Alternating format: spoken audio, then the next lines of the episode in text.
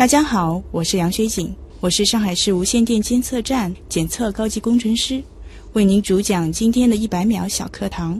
今天要向您解释无线电，准备好了吗？说起无线电，我们要先讲讲什么是电磁波。电磁波是由于电和磁的相互感应而引发的电磁场辐射和扩散的现象。在我们生存的空间当中，电磁波无处不在。变化的电场周围会产生变化的磁场，变化的磁场周围又产生变化的电场，如此循环往复，使得交变的电磁场由近及远的辐射传播开去，就像在平静的池塘中丢下一块小石头出现的水波纹一样，表现出波的特性。这就是电磁波。那我们所谓的无线电，就是利用电磁波在空间中的扩散和传播，实现电信息传递和通信的技术。无线电波是和电磁波是一样的吗？不是的，无线电波是无限的，它不是有限的，它是不经人工波导而在自由空间传播的电磁波才能称为无线电波。那第二个不同点是，无线电波是只有在频率。在三千吉赫兹以下的电磁波才是无线电波，而频率再高的电磁波有红外线、可见光、紫外线、X 射线等等。节目准备好了吗？正在将内容进行智能排列。嘉宾的情况呢？正在为您检索嘉宾的特殊喜好。不用那么详细吧？正在为您安装幽默插件。你这是在吐槽吗？正在为您更换全部文字素材。正在删除您的幽默基因，已将节目专业程度调低到百分之三十五。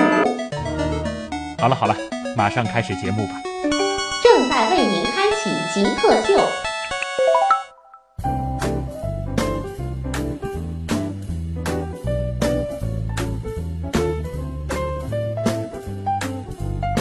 欢迎各位来到本周的极客秀。本节目是由上海市科委支持播出。大家好，我是借助无线电传播自己声音并且工作的旭东。大家好，我是在实验室面对各类无线电产品的。杨雪景，嗯，相信此刻正在收听咱们节目的朋友，有很大一部分啊，都是通过无线电的方式和我们产生了一种时间和空间的交融。那么，其实，在我们的生活当中，不仅仅是我们曾经说的这个广播，很多人喜欢说这是无线电。其实，无论是我们的手机，还是家里的一些像是微波炉啊，包括在我们的生活的周遭，其实有太多的东西都和无线电有关。那么，今天的关键词非常的明确，就是无线电。和我们一起来聊的是上海市。无线电监测站的检测主管、高级工程师杨学景，欢迎杨老师啊！那我们首先先进入极速考场，我们先来认识一下杨学景是怎样一个人。极速考场，第一题也是咱们的必答题啊，就是不知道您是怎么样定义极客？极客，我觉得有两种特质吧，一个是不同寻常，第二个是追求极致。嗯，这是极客吧？你觉得你不同寻常吗？我觉得我是应该说，在全国无线电管理系统当中，一名普通的技术人员吧。啊，这个我的身边谦虚。我身边有很多比我更极客的人。啊，那按照你刚才下的那个定义，你曾经做过的最接近极客的事情是什么？我觉得我曾经应该说参与过的最极客的事情是，嗯，我们检测实验室整个团队做过的，嗯，这是我们工作相关的一个内容。我们其中有一项工作是鉴定这种非法的无线电产品。哦，非法的无线电产品呢有两种定义，一种的话呢是它利用的无线电的产品呢是市场上商用的，是可以买得到的，那么这种呢是一种标准化的产品。但是它没有经过无线电管理机构的这种申报，也没有做过审批，这种是非法的。那对于这种产品的鉴定呢，相对来说比较容易的，因为我们总有途径能够找到它的工作原理、它的技术特点。那么还有一类呢，是这种呢，大部分呢是用作这种违法用途的。哦，呃，这种产品呢，它的特点呢，往往是经过改造，或者说自己研发制作的。那么，往往我们拿来的时候呢，它为了销毁一些证据和线索呢，我们可以看到它的生产场地呀、一些型号啊，它都把它给抹去了这些特点。嗯，我们碰到过最极致的一次呢，是公安送检了一套设备，它的伪装体是个机动车，他把它拆卸下来，里面拆下来的东西呢是一块一块板子。嗯，拿到我们这儿来的时候呢，他说：“诶，我也不知道这个设备包括什么。”那么我们把相关的、不相关的都送到你这儿来了，你看能能不能用得上吧？大海捞针了，有点。啊，对，所以我们去面对的时候，就对于这一类的产品，其实我们是没有任何的技术支持的，我们要自己去一步一步的分解，去找到说它是怎么发射的，它是怎么上电的，它是用什么软件来控制的。那么我们把这个整个团队能把它命名为叫板卡级测试。也就是说，我们一步一步去分解它，根据非常仅有的线索去把它恢复当时它工作的状态。也就是说，你们要把这一堆其实是零部件，而且不仅仅是这个设备的零部件拼凑出来，然后让它能够完成发射这样的工作。对对，要还原到他当时做过的那些事情，我们去把它还原到，然后去把它发射出来。啊。啊，然后去把它得到我们的一个检测的一个结果，因为我们必须还是要基于一个事实来说话的啊。这是我觉得这个我们整个团队做过的是最极极客的事情。听得出来，其实你们平时的这个工作状态，我觉得还是非常极客的。因为大家想到极客，很多时候会想到这个动手能力，然后身边是要围绕着大量的这种呃设备啊，一些这个装备，包括一些这个电子元器件等等的。其实这个方面来看的话，你们的这个站里边应该是充斥着这样的东西。对，所以我说。我们我还是这个整个团队当中是比较普通的一员，你们周边呢还是有很多比我更具有这两个追求极致这个特点的人。嗯，那平时自己会装这种设备吗？有时候真的是会，就是说这个工作其实让你有很强的动手能力。有一些吧。下一题是这样的啊，就是找一种东西给极客代言。其实我们可以把这个范围缩小到，就是跟这个无线电相关的啊，任何的东西都可以。它不一定是一种具体存在的物质，或者说是它是某种形式都可以。你觉得什么比较合适？什么更像极客？我觉得，嗯，无线电的发展嘛，其实这本身就是一件让人不可思议的事情。嗯，在一八六四年的时候，英国的物理学家麦克斯韦刚刚。发现了这个电磁波的这个理论的基础，但是到今天，我们二零一六年，我们可以发现各类的无线电的应用和产品在我们的生活当中，嗯我们的生活、我们的工作、我们各个领域当中都有。那么，这短短只有一百五十二年的这个历史，它已经发展的那么迅速，并且我们把它追求极致的嗯发展过来，我觉得这是。我忽然想到了一个特别棒的 logo 的形式，是受到您启发的，就是麦克斯韦方程组。然后我们就把它做成我们的这个 logo 啊，非常的简洁，也非常的有极客范儿。而且的确，其实呃，整个对电磁学的这个探索是推动了我们现代文明的一个很重要的基础，包括我们现在享受的移动互联网。对，是的。能简单说说在你这个检测过程当中遇到过的这个最奇葩的事情吗？或者说可能接触过的最奇怪的设备？最奇怪的设备和奇最奇葩的事情？嗯。倒是有一件，我觉得是奇葩的一个人吧。嗯，我们曾经碰到过一个非常棘手的事情，是嗯，相当于有一些我们收到一些举报。然后我们联合公安呐和相关的一些部门后来去查处，我们当时也咨询了很多我们周边的技术大牛，都想不通这个现象，不知道他是怎么制造出这样的一个无线电的这种设备来达到他的一个目的的。嗯，后来查处了之后，这个相关的设备送到我们这边来鉴定的时候，我们一看，我们都傻眼了。啊，这纯粹是手工制作出来的，我觉得真的是非常牛，你完全可以看到他自己焊接的痕迹，自己可能上面只是一些木板啊加。上一些电路板把它绑起来的，我觉得这个人特别牛，可惜用错地方了。对，很可惜，他自己开了一家公司，然后去做这件事情，可能就只有他一个人雇了一个小工作。但我觉得他的聪明才智真的是用用偏了一个地方。啊！这里其实我们在稍后也可以展开一下，就是给大家做一个提醒，就是说我们对于无线电的爱好或者是这方面的这种制作探索是可以的，是鼓励大家的，但是需要监管。然后需要在一个可控的范围内来做，否则的话，其实这个爱好很有可能你稍稍走偏，其实就越离去了，对是的，我们会具体举一些例子啊，这个我们在后半部和大家具体聊。最后一个学历的毕业论文写的是什么？还记得吗？嗯，最后一个毕业论文我写的是那个，当时我在上海交通大学读工程硕士，我记得，我写的论文是 WiMAX 的干扰分析。啊，One Max 是当时业界比较探索是不是可以和四级相比较的一个一种技术。嗯，那么引入一个新技术之后呢，就会要去分析和现有的一些技术和未来发展的技术，它们之间一个干扰共存的。这个是在无线电领域当中普遍需要去关心的一个问题嘛？就是不同的这些技术之间的相互的这种干扰。对。这个是的，我们说这个我们检测的里头有五大指标，其中一个非常重要的就是无线电设备的发射杂散。这是什么概念呢？嗯呃，每一个设备，呃，我们这个设备它引入的时候用的是什么技术？它用的发射频率是什么？功率是什么？那可能都会影响到其他已经存在的这个技术。它们之间是不是会有互相干扰？我举一个例子啊，比如说它发射功率过大，那么可能就会导致对方的那个接收机就会出出现一个饱和阻塞。就是这个是什么概念呢？就是，呃，它的信号过大了之后，导致了另外一个系统的这个接收机呢，超过了它的那个动态范围，让它的接收机饱和了，不能够正常工作。嗯这种属于一个阻塞的干扰。那么还有一种，比如说杂散的，也就是可能自己没有发射，它自己发射的频段当中和另外一个频率。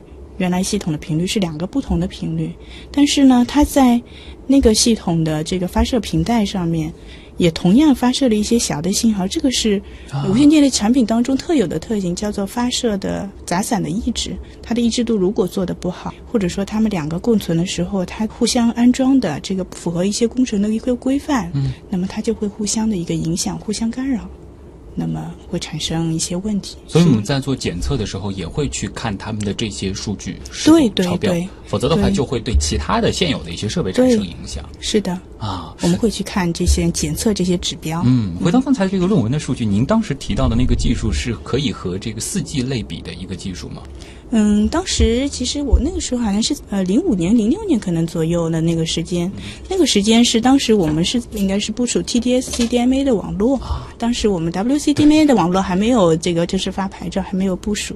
那么当时大家说在走向四 G 是往 LTE 走，这条线呢是从三 GPP 开始衍生过来的。我们从这个两级、三级、四级这样的一条路线，那么还有一条路线是从八零二点幺幺开始，那么它就进行了演变。我们有八零二点幺幺 A，那一直发展。那 YMAX 呢，当时呢，它有两种的嗯标准，一种是八零二点幺六 D 和八零二点幺六 E。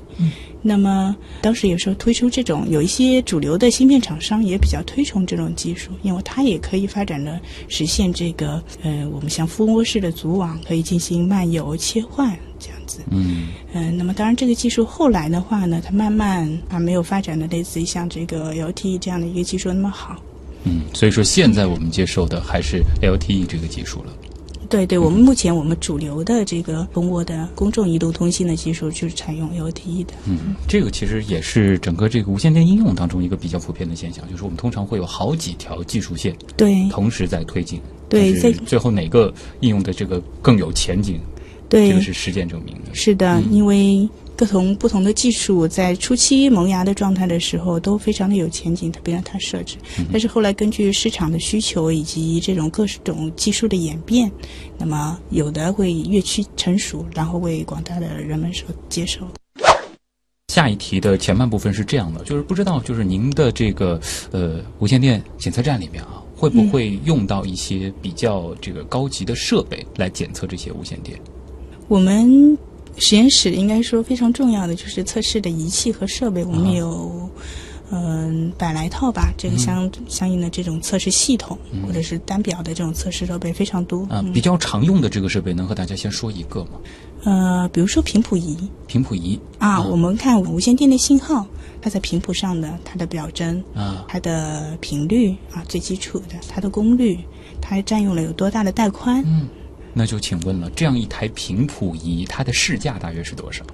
市价它的频谱仪的这个费用来说，跟它的配置有很大的关系。嗯，比如说它可以测量频率，那频率越高越宽，那它的费用就会越贵。嗯它的这个接收的这个指标它越好，那么它也会越贵。嗯通常而言呢，一台大约是多少钱？通常而言的话，从十几万到百来万都有。啊就比较低的一个这个配置的话，就是十几万一台。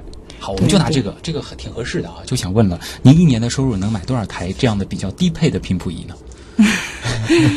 我们大家工程师之间啊，有一个大家开玩笑的，我们有外场的这种测试，我们出去测试了。嗯测试的时候，如果下雨了，我们说如果带了把伞，这把伞肯定是给仪器撑的。我们工程师淋到雨淋病了不要紧，仪器绝对不能够淋受到雨淋到雨就是仪器比你们的这个年收入高，啊！对对，哪怕是这个低配的嘛。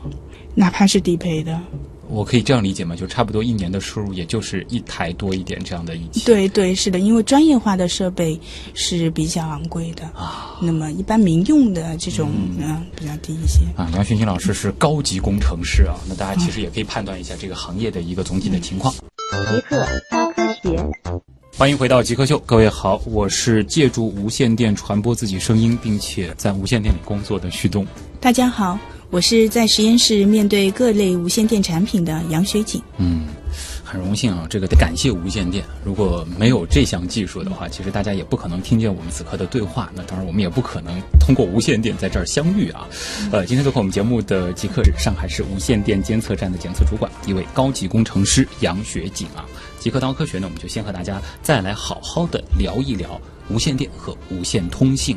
其实从刚才的这个问题来了当中，我的感觉就是说，你们平时检测的这个设备很多都是和无线通信有关的，是吗？无线通信是什么呢？无线通信实际上它就是利用无线电波来传递信息的一种技术，嗯我们把它称之为是无线通信。那么各种无线电的产品，其实就是利用这个无线电的技术产生的这个产品，嗯啊，服务于各行各业。对嗯，我们其实还是得展开和大家说一说无线电啊。相信大家听到这个关键词，可能到现在很多人第一反应还是那个最早的那个什么打滴滴滴打滴滴，或者说是我们的这种广播电台啊，或者说可能哎大家会看到有一些这种无线电爱好者他们做的这些设备。但事实上，无线电设备在我们的生活当中，比我们想象的要普及的多，是吗？对，是的。嗯，你能想出多少呢？我们身边的我们身边的嗯我知道手机有，手机啊，然后对 WiFi 是一个，嗯，是的，呃这是最日常的。收音机，我们的这个机发射塔，是的对吧？啊呃，其他的我还一时半会儿可能真想不出了。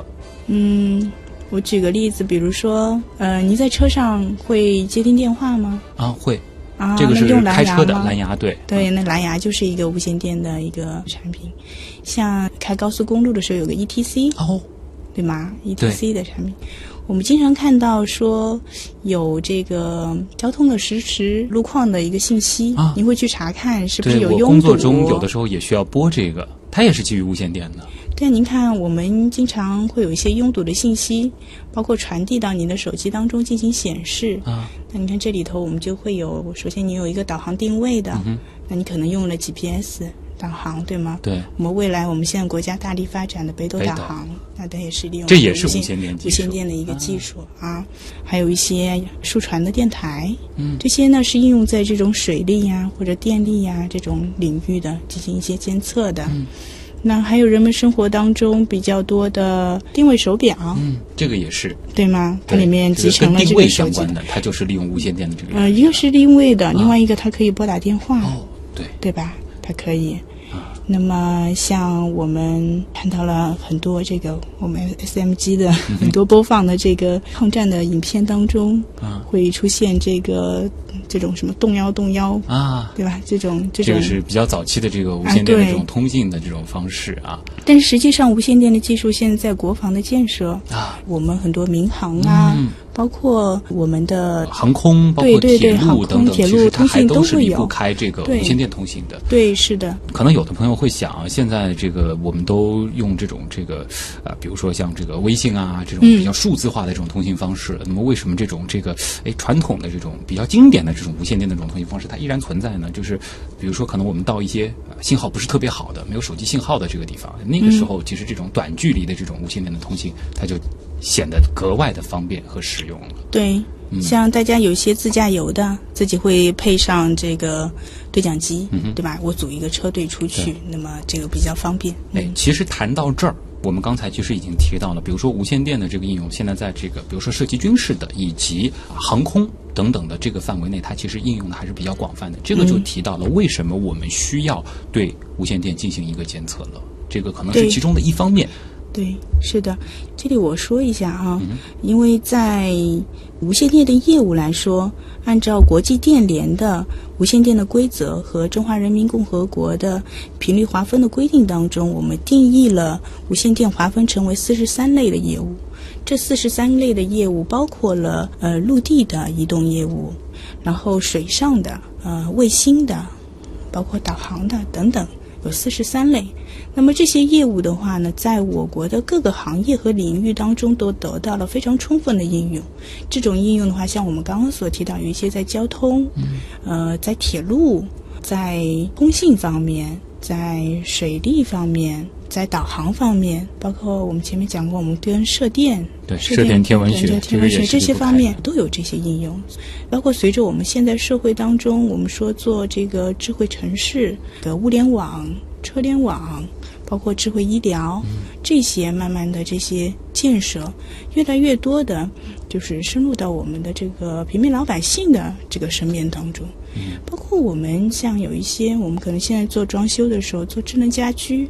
对吧？它基于一些 CGB 的技术和 RFID 的这种技术，它其实已经慢慢的呃渗透到到人们的生活当中。可以这样理解吗？就是说，现在其实无线电的这个各个频段，呃，已经越来越拥挤了。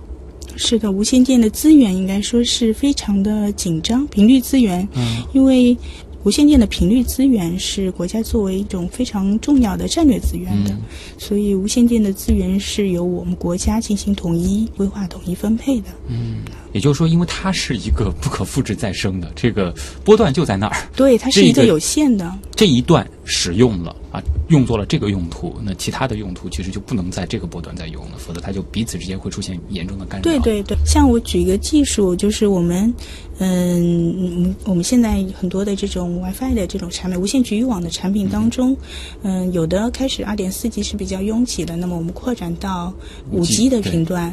那五 G 的频段呢，在五点三 G 的频段当中，就是雷达所使用的一个频段。那么这两个频段当中，在某某一个段当中它是冲突了，所以就引入了一个新的技术，叫做 DFS，叫做动态频率选择。也就是当嗯我们这个产品它在检测到雷达信号的时候，它就要进行一个主动的避浪。嗯，那么，所以这就是说，就是当我们的频率资源已经比较紧张了，某一些频段当中进行了一些复用，嗯，那么当然我们也新产生了一些新的技术去解决这些问题。对，这个毕竟这个是一个强技术支撑的一个行业和领域啊。那这其实就提到了，就是说有的这个频段它的这个使用是有优先级的。对，这里其实我们可以联想到我们前半部分聊到的一个话题啊，就是说有的时候我们生活当中可能对无线电的一些这个不经意的使用，或者说我们的一些制作，有可能就会越一些雷区。这个能和大家简单的说一些吗？就是哪一些我们其实普通人是呃可能容易一不小心就犯错的。嗯嗯，我们国家规定的啊，在《中华人民共和国无线电管理条例》当中规定，我生产、研制、销售无线电的这个产品，是首先要做这个无线电的型号核准。哦，这个事情要到规定的检测机构去进行一个检测，获得通过这个相关的一些核准之后，如果符合国家的一些规定，那么国家才会给许可，这个是给无线电信号核准的代码证、啊，它有一串的代码。比如说我们拿这个手机好呢，我们可以看到这个背面啊，手机的背面，你可以看一看，背面有一个叫做 CMITID 的。哦，啊，这就是型号核准的啊代码。那么这说明就是它是经过型号核准的。那大家其实也可以看一下你的手机啊，上面是不是有这样一串代码。那么其实这个就谈到了，呃，所有和无线电相关的这些设备都是要报批的啊。如果说我想创业，其实如果说你要涉及这个行当的东西的话，也是需要到有关部门去备案的，否则的话，你这个就算属违法生产了，是吗？是的。那么你包括设立一些，就是我获得这个核准之后呢，你可以投入生产。那么这个一般呢是一种型号，一种型号进行一个呃检测。对，那么有一些像我们的无线电台站，那么重要的无线电台站呢，嗯、也是需要向无线电的管理机构进行申报的，经过审批后才可以进行设置的。嗯，那么这个在这个无线电上海市无线电管理局的这个官方的网站上面都有相应的这个名录和办事的这个方法和流程对啊。比如说你是一个无线电爱好者，你就不能随随便便自己弄一个无线电的小电台，这个就是很典型的一个这个违反相关规定的一个行为了。对，嗯，这个其实还包括这个，我们可能在后半部分也会谈到，就是你们平时可能也会检测一些伪基站啊，包括一些这种、啊私人的这种电台这样的这个设这些东西，其实就是拿到你们这儿去鉴定。对，像最近因为利用这个新型的这种电信的犯罪，嗯哼，啊，它的很多典型的案件呢，像近年来比较典型的就是伪基站和黑电台。嗯，那么这两类呢，是一个是它是非法的无线电台的设备，往往它都是根据个人的进行定制和改装的，并且它用于了一个非法的一个用途，危害了社会，并且嗯、有的是可能产生经济上面的，有的是危害了公共的安全。对，这个也是让很多老百姓非常头疼的一个点啊。呃，杨学英老师呢，来自上海市无线电监测站，他是检测主管高级工程师。哎，其实，在您的抬头当中，我注意到了两个词儿很有意思啊，就是说，您的工作单位是无线电监测站，然后你做的是检测主管。这样看来，监测和检测应该涉及的是两个工作，对吗？嗯，对，监测和检测呢是两种不同的技术手段。嗯哼。那么，在我国的这个无线电管理当中呢，一般有四种手段进行管理。那一种呢是法律的，那么第二种是行政手段，第三种是经济手段，那么第四种呢就是技术手段。那技术手段当中呢，就包括了测无线电监测和无线电检测。嗯。那像我们上海市无线电监测站呢，呃，就是承担了无线电监测和无线电检测这两项职责。那包括在这个《中华人民共和国无线电管理条例》当中，也对无线电监测站呢进行了一个明确的职责划分，它有五个职责。那其中前面两条呢就是关于无线电监测的，后面两条关于无线电检测的。那么无线电监测是什么呢？其实通俗来讲，你可以这么理解，就是我们是对比如上海市的行政区域内的各种无线电信号进行监测。什么都听，可以这样理解吗？因为我们任务当中有一个是维护空中的无线电的电波秩序，哦，我们有很多的监测网去监测这个各种的无线电的信号。嗯，那么一个呢，我们是去查是否有这种非法的无线电台在进行非法的发射，没有向这个无线电管理机构的进行报批，或者是说报批它没有按照核准的这个项目来进行发射。啊那么第二个是说是否有这种相关的无线电波的干扰。那么也是我们无线电监测的一个职责，去查处这相关的一些干扰。我们用手段是能够直接定位到那个干扰源在哪儿的。对这个精度能达到多少呢？你像我们平常在查处黑电台的时候，我们是查处到某一栋楼、某一个门洞、某一个房间，就是哪一个房间明确了这个非法的这个设备是在里头的，或者这个干扰源是在这个里头的。嗯，这是基于类似于这种三角定位之类的这种方法这个有各种结合各种按各种结合可以方法啊可以，这个很厉害。所以说，我们如果说在日常生活当中受到了一些这种无线电信号的这种干扰，可能影响到了我们的这种这个工作或者是生活的话，也可以就是直接呃和你们这边联系，嗯，对。然后帮我们来解决这样子的一个 一个困难。对，特别是在伪基站和黑电台，嗯如果发现这些非法的这个涉台的一些情况，我们欢迎向这个幺二三四五进行一个举报。哦，直接幺啊二三四五就可以了。对，啊，呃，这里其实谈到了监测的这一块啊，那么检测呢？我们无线电检测呢，包括两个内容，一个是测定无线电的发射设备的主要的一个指标，那么第二个呢是呃检测工科一相关的一些设备的无线电波的辐射。嗯，那么这两个内容，那么我们本身呢也是一个设置了一个检测的实验室。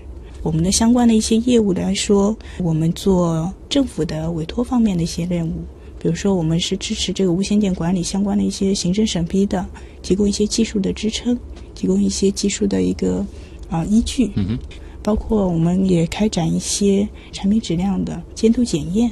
那么第二个呢，无线电检测也涉及到一些公益的服务。这个公益服务呢，是指我们提供一些检测，为一些中小微的企业提供检测，呃，也提供一些相类似的无线电科普，嗯，这些也属于我们检测呃所的工作。那么这两年比较主要的一两个项目，其中一个是我们设立一个开放实验室，这是什么呢？就是我们因为涉及到很多的仪器仪表，那无线电的业务非常多，涉及领域很广，所以我们配备了很各各样的一个系统，能够应对各种的业务产生的问题。那么在这个当中，有一些设备它的使用并不是每天都是饱和的，嗯，那我们就把这些相对来说，嗯、没有饱和利用的这个嗯、仪器设备呢，我们把它共享出来。方便一些中小微的企业，可能由于资金的问题，所以他没有办法去购买这些昂贵的设备。那么我们共享出来，我们在一些开放的平台当中也进行开放，那么他们可以过来用，嗯，我们也配合他们做测试。那么这是一个公益服务，也是为这个上海的这个建立这个全球这个科创中心啊进行一个服务的。这是我们一个开放实验室。那么还有公益服务当中还有一个主要的内容是我们做一些无线电的科普。嗯，这个科普呢，包括像我们每年九月都会有一个无线电的管理宣传月。啊，包括我们在奉贤有一个无线电的科普基地，就是普通老百姓也可以到那儿去看一下无线电到底是怎么回事。对对，这个呢，就是嗯，它是而且它是一个全国首家省级的无线电科普基地。那么这里我们也设计了非常多的一种形式，向大家科普无线电的相关的一些知识。我们可以接受各个。啊，每天普通老百姓啊，或者学生啊，都可以去申请去可以看。嗯，这个的话，这对他感兴趣的，如果你恰好也在上海的话，就可以到那儿去看一下了。你会发现，其实生活当中无线电比我们想象的要更普遍，也更平易近人。对，是的。这里是极客秀，今天做客我们节目的极客是上海市无线电监测站的检测主管、高级工程师杨学景。那么接下来呢，我们就将进入到问题来了。问题来了，问题来了，问题来了。第一个问题呢，来自给你添蘑菇了啊。那他就问了，就是说经常听新闻当中说伪基站、伪基站，就想问了，这个到底是怎么回事？呃，我们普通人又该如何防范这种风险？伪基站呢，其实是假基站，它是仿冒了这个公众移动通信的一个基站。那目前我们所接触到的很多的伪基站，拿到我们检测实验室来鉴定的呢，目前来说还只是停留在两 G 的伪基站当中，也就是 GSM，更多的是在 GSM 的伪基站。那么它是怎么工作的呢？其实它就是仿冒了这个正常的这个基站的空中的一个接口。空中接口，它去发送相同的、相类似的这个呃广播信道。那么利用这个，因为无线电波它是有远近的。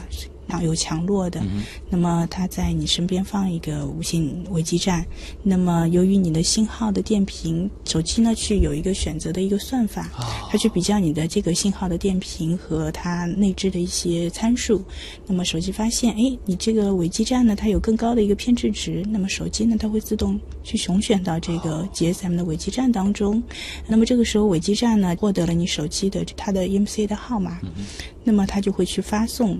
一条短信，强制的你发送过来之后，你手机就会接收到了。嗯，然后很快呢，在发送完毕之后呢，它就通过更改了伪基站内部的一些设置，强制的把你的手机呢就会又踢出去。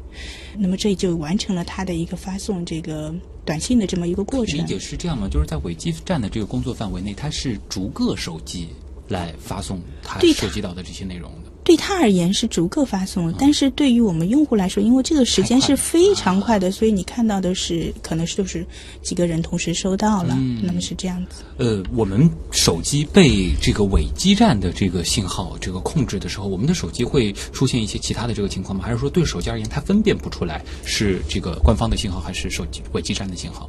实际上，在你如果仔细观察，我们盯着它一直观察的话呢，其实我们包括我们分析后台的这个信定的这个流程来说，它其实应该是有几个过程，就是你的手机的信号会突然没有，然后又有了，但是因为它太快了，所以可能普通人根本没有意识到这个。那么，我觉得就是我们如何防范的话呢？嗯，一个呢，就是如果你收到一条这个短信。同时，你周边也同时也有一个人也收到了，并且这个内容也比较可疑，那么这有可能是伪基站伪基站通常发的是那种小广告，或者是一些不法的这种内容言论诈骗呐这些这些。那么第二呢，我觉得我们对于普通人而言，就是。任何发来的里面包括有一些链接的，因为它只是告诉你一个信息，对，那么你是需要通过去点击它去进入它，或者跟它去做一些联系，才会受骗上当。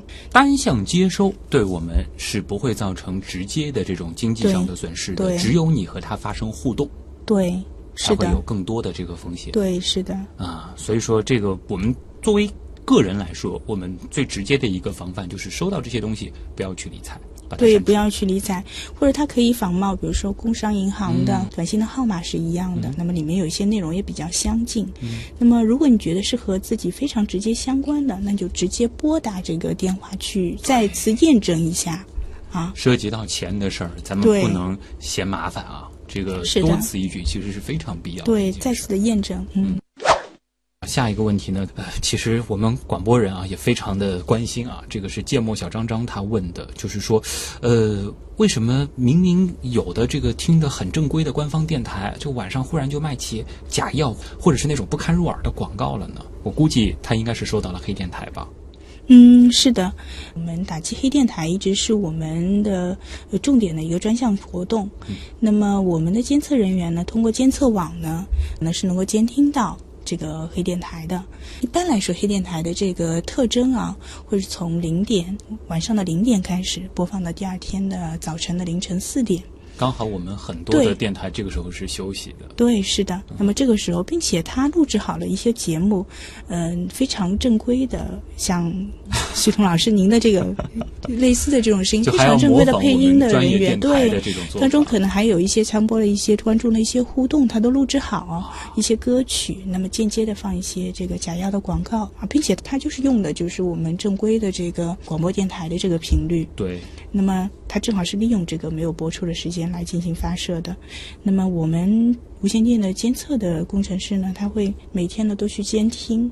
啊，嗯这到这个点的时候，我们就打开监测网，并且去解调出解调出里面的内容，我们去判断说这是不是一个不正常的，是不是就会和我们传统对电台的对对对信号做一个对对比。对，然后呢，我们当发现了之后，我们就会出动。所以我们所有的无线电的监测人员和包括我们的上海市无线电管理局的监督检查的这个相关的执法的人员啊，都是一起。24小时对对对、呃很多时候都是在凌晨黑夜的时候，嗯我们出去去查处，去查到说在哪一个楼里头，并且这个呢，嗯，广播电台呢，嗯，其实它也有一些特征，它一般来说设置的都是那种比较高的楼。啊，它周边它可以覆盖的非常远。那我们测到很多呢，都是比如在这种三十层的嗯楼这个顶上，可能有的是租一个镜子影城的房间，有的呢，他甚至他就不租房间，他就把它放在这个天台楼顶上楼顶上、哦放在那儿，他也没有人在那里、啊，他会放一个定时器。全自动啊，对，全自动定时器，甚至还有一些报警系统。发现有外来人气侵入了之后，他就反馈到给这个 卷程遥控的这个人。嗯、相关的一些查处呢，我们近年呢也是打击了很多起。嗯啊，对，呃，这个的话，可能我们也希望我们的这个听众朋友能够更多的去了解我们每一个电台的这个具体的播出时间。如果你在我们没有正常播出节目的时段听到了，哪怕很正规，听上去很像那么回事儿的节目，这个不是来源于我们官方出品的内容。呃，它的覆盖范围现在最大的能大到什么程度？嗯，其实你想，就是如果啊，周边我们假设在市郊的话，市郊的话是一栋三十多层的一个高楼上面，周边是一个比较低矮的一些厂房，或者是说只是这种多层的一些建筑，它的覆盖范围是非常广的，并且它的功率是非常大的，都是上千瓦级的。我们拿来测试之后，我们一开始看到的时候都是吓一跳，都是千瓦级的设备，嗯，并且它的天线也比较大，有一些特征。如果我们的民众附近高家里附近高楼上对看到类似的东西，或者有所怀疑，或者就是说我们的房东在出借房屋的时候，嗯，可能再多问一句啊，你这是用来做什么的？这是住高楼的朋友可以留意。对对对，可以啊。如果发现了这个，我们就是要及时的跟我们也做些、做一些联系。嗯因为这个其实它的这个社会危害非常大。对的，对下一个问题呢，其实也是和这个无线电的这个监测啊有关系啊。这个来自静女奇书啊，她说，呃我听说有一些不法人员吧，他在这个考试的时候会利用一些无线电的这种隐秘的设备作弊。那就想问一下，这一方面你们是怎么去监管的呢？嗯、我们嗯、每一年都会和考试院有一个互相合作的一个机制。那么我们上海市无线电监测站的人呢，和无线电管理局的这个工作人员呢，我们会共同在每一次考试重要的考试，类似于像四六级、高考啊、有一些建造师的考试等等。啊，这些考试当中，我们都会派人去值守。嗯，那么在各个考试点啊、进行一个查找，相关的一个是否有涉及到考试作弊的一个现象，嗯进行一个考试相关的保障。这个是能够测出来的。就如果说他们利用这种设备进行这个通信的话，对，那说到这个的话，好像现在有一些考场啊，这个为了防止作弊，它可以设置一个类似于跟无线电相关的这种屏障，就可以让在这个区域，就是说手机什么的没有办法通信。这种方法它能够防止类似的这种通过无线电方式作弊的行为吗？据我所知，考场的这种干扰器会安装。嗯我们可以发现，在考场的时候，我们拨打电话是打不通的，啊，对吧？那么它更多的是针对于呃公共的通信的移动通信的这种频段进行一个屏蔽。那么，但干扰器呢，它不能所有全频段的，就往往我们在考试应用当中是没有全频段的进行一个屏蔽的。嗯啊。哎，说到干扰器啊，这个祁阳师客他说了啊，说这个呃，一直听说无线电的干扰器，这个能和我们具体科普一下吗？就是哪些可能是干扰器它工作的结果？其实顾名思义，干扰器就是干扰这个无线电的这个信号。嗯哼。因为无线电波呢，它有一个非常明显的一个特性，它就是易污染。当你发射一个同频信号的时候，它可能会被阻塞掉，或者会被干扰掉，那么导致你不能够正常的一个通信。干扰器就是利用这样的一个原理，发射一些同频的信道或者是相邻的一个信道大信号来进行一个干扰。那么我们所接触到的比较常规的这种干扰器呢，有像在最早的时候，比如在加油站。有的可能会放一接打电话，对对，有装干扰器。那还有像这个卫星电视信号的干扰器，这种也有。那还有像我们碰到过的用作非法用途的这个汽车遥控钥匙干扰器。哦，这个其实可以展开说一下。曾经其实有相关的这个案例，是不是？就是利用这种方式来盗车。对，这是这是由是由公安来送检的。他当时是在一个小学的附近，在一条道路上，因为。要接送孩子嘛，所以家长往往在车边把车先停一下，然后很快的去接送小孩，然后就再回来。那么其实很多家长可能没有注意到，那么他就是利用这个汽车遥控钥匙，他往往发是发在四三三。兆赫兹这样的一个频段当中，那么它就利用这样的一个干扰器发射同样的一个频率的信号，然后干扰汽车钥匙，没有让它正常的一个工作，所以车门没有真正的锁上。然后在离家长迅速的离开的时候呢，他开始迅速的把这个里面的东西给拿走。